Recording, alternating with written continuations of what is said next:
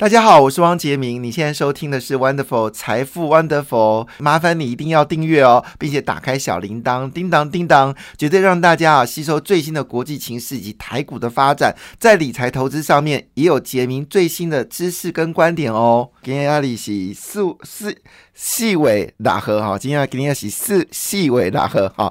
那到底在昨天发生什么样的事情呢？好，昨天美国股市呢其实是跌幅蛮大的，非半指数呢是一口气暴跌了。四点五三个百分点，纳斯达克呢也跌掉了二点二六个百分点了。那么在四月份一开始的时候呢，其实捎来一些比较令人觉得不安定的一个讯息哦。那标准五百指数呢，则是下跌了一点二六个百分点。那么乌俄战争呢，已经转到乌南地区哦，战事可能一触即发哦。所知的乌南战争可能一触即发哦。双方呢，应该会在乌南呢直接做一个殊死战哦。那这个战争会拖多久呢？坦白讲，没有人知道。看起来俄罗斯呢已经决定哦，一定要把乌南给拿下来。但是呢，以现在个这个泽伦斯基的态度呢，因为目前战事蛮顺利的，所以很可能趁这个时间呢要收复失土哦。所以双方的这个对决地呃气势呢，已经慢慢的升高哦。这也造成了昨天欧洲股市呢表现呢就不那么好啊。那么法国。股市是下跌一点二八个百分点，那么韩国、德国股市呢，则是下跌零点六个百分点哦。那么英国股市呢，则是微幅上涨了零点七二个百分点哦。那另外部分在亚洲地区呢，印度股市连续多日上涨之后呢，昨天呢稍微修正了零点七二个百分点了。俄罗股市股市呢，在连续上涨了四天之后呢，昨天呢修正了四点四六个百分点。主要原因，战争的状况似乎是有可能在一触即发，而且是。双方会有大规模的军队对军队的一个正规战哦。那当然，昨天呢，因为美这个呃，就是美国联准局理事哦，布兰纳德哦，他发表了一个鹰派的言论呢，吓坏投资人。他认为说，这位鹰派的说法是说呢，他认为呢，费德应该要。加速的升息，而且呢，要迅速减掉所谓资产负债表。那么，而且重点事情是呢，要让货币政策呢更走向所谓的中性立场，也就是说，进一步的紧缩货币政策。那因为呢，这个景顺的首席全球市场策略分析师哦，叫 Krina Hooper 哦，他就说一句话：那个布兰纳德的发言呢，让市场明白哦，美国联准局很可能会更加的激进。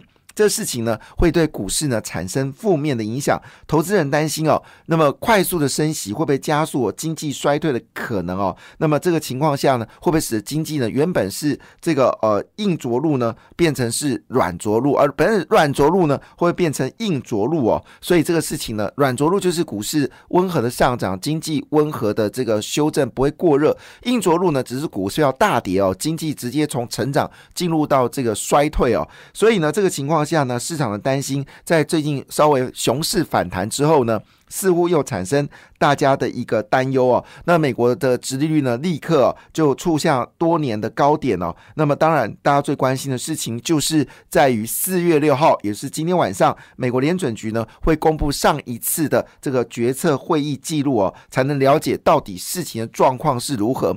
但如果你问我个人的看法呢，基本上哦，在升息的过程当中哦，只要听到升息，股票就跌。但是呢，事后证明哦，都是买点哦。呃，因为升息。背毕竟背后带代表的是经济是高速的成长。那我的解读哦，当然股票市场不希望有加速升息，不希望赶快把资产负债要赶快收起来，所以市场会比较担忧。我可以理解这样的事情，但是要了解布兰纳德为什么要说美国联准局必须要赶快的升息，并且把这个过去所释放的货币赶快要。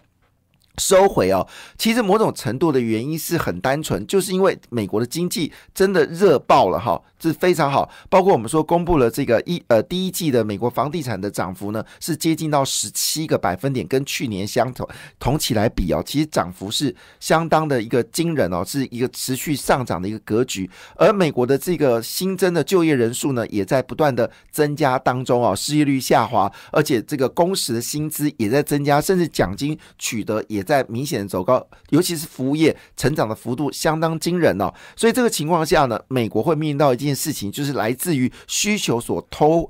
推升的通货膨胀，那加上呢，最近有所谓的就是 cost，因为这个成本上升的通货膨胀，如果再加上需求所增加通货膨胀，美国通膨呢就会一发不可收拾哦。就是为什么最近黄金哦一直维持一个相对强势的表现呢？就是因为通膨的原因。所以对于美国联准局呢，一方面它必须用用强势的美元来压制哦，就是我们说的进口产品的一个价格。所以为什么戴奇还是不断的对中国喊话说你要买美国的商品，我没有打算跟你脱钩哦。所以呢，其实戴奇的说法是相对比较鸽派哦，因为这时候的美国不希望哦跟中国有太大的贸易的一个障碍，造成呢美中国呢对美国断裂哦。那这个对于美国来说呢，你除了所谓的通货的一个膨胀，除了这个进口商品的物价上涨，还有所谓的拉升哦，就是经济好拉升的物价上涨，如果再加上断裂所造成的这个物价上涨，我想美国是没有办法接受的。所以戴奇呢，基本上说话呢是非常的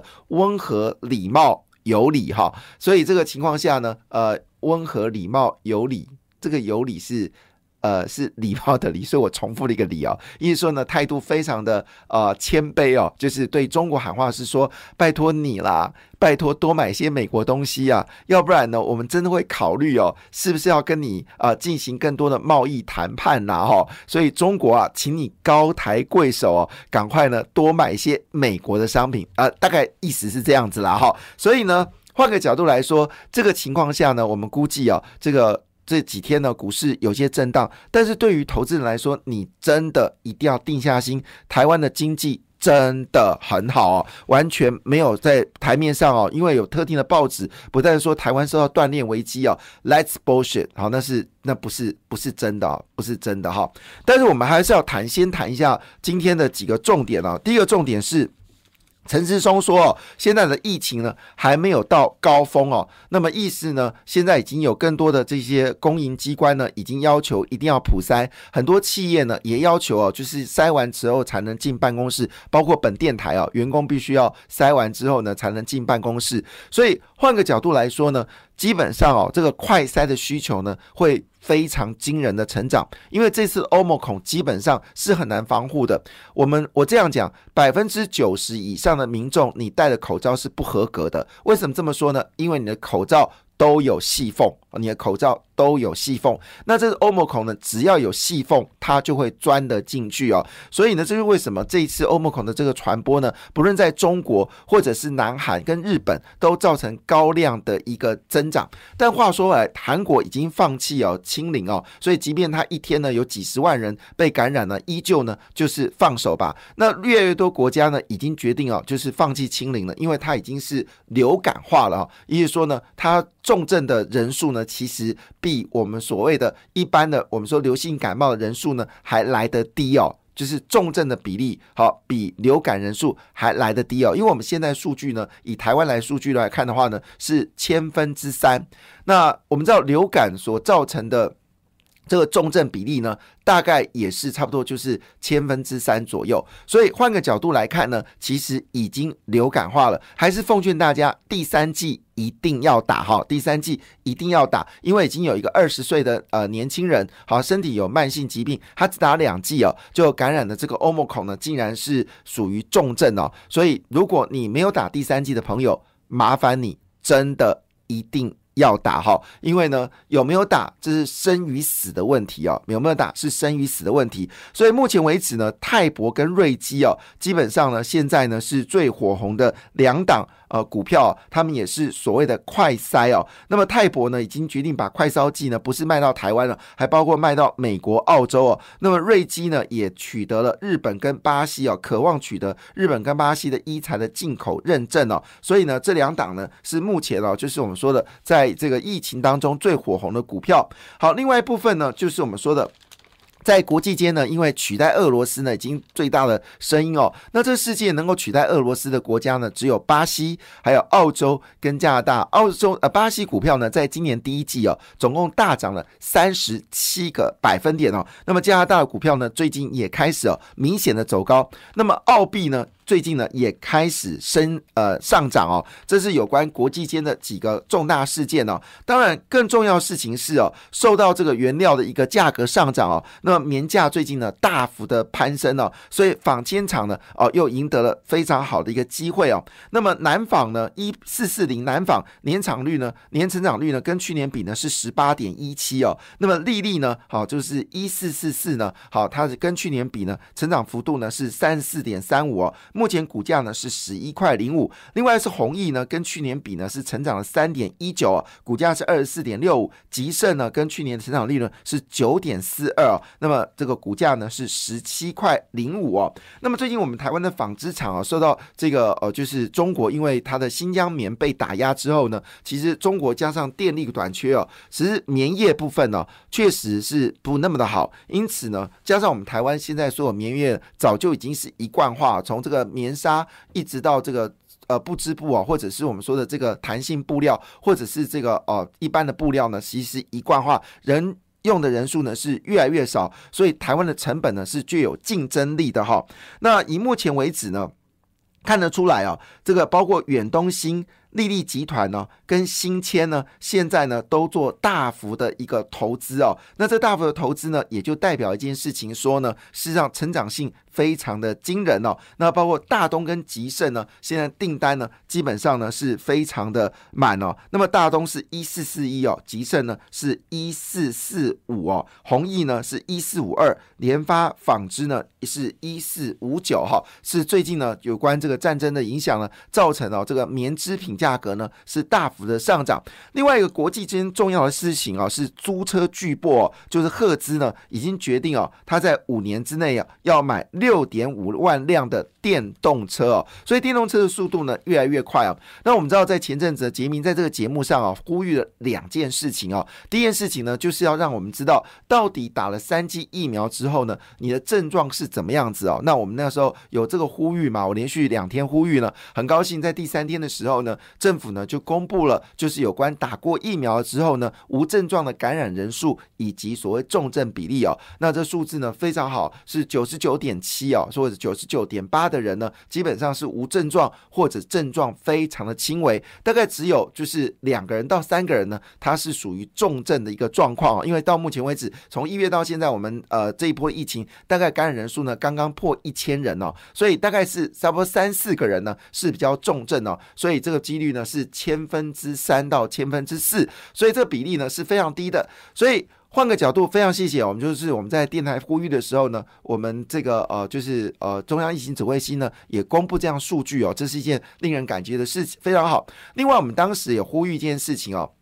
这个电动巴士哦，是不是应该要赶快来执行哦？那当时我们就说一句话，是不是二零二五年我们的台湾的所有的巴士车全部改成电动？除了长城之外，我们觉得市这个市呃市区里面的电动巴士是不是应该改成电动哦？那这个事情呢，好政府也就回应了，那回应的速度也算蛮快的，大概是拖了三天了，也回应了。当然也不一定是我讲，可能别人讲的，我不知道。但是呢，我们在电台这么讲，也谢谢政府哦有听到。但是回应的数字呢，让我。我觉得有点遗憾呢。好，这个国发会是说，台湾电动公车呢，要等到二零三零年呢，才全面电动化，有没有太慢了？麻烦折中一下好不好？二零二五有点困难，OK，得就不好。那可不可以二零二七年呢？好，这件事情已经是你必须要做，而且要立刻要做，而且台湾是有能力做的。为什么要再等？为什么要再等八年呢？八年，坦白讲。龚明星可能都已经快要七十岁了，八年，杰明都已经六十。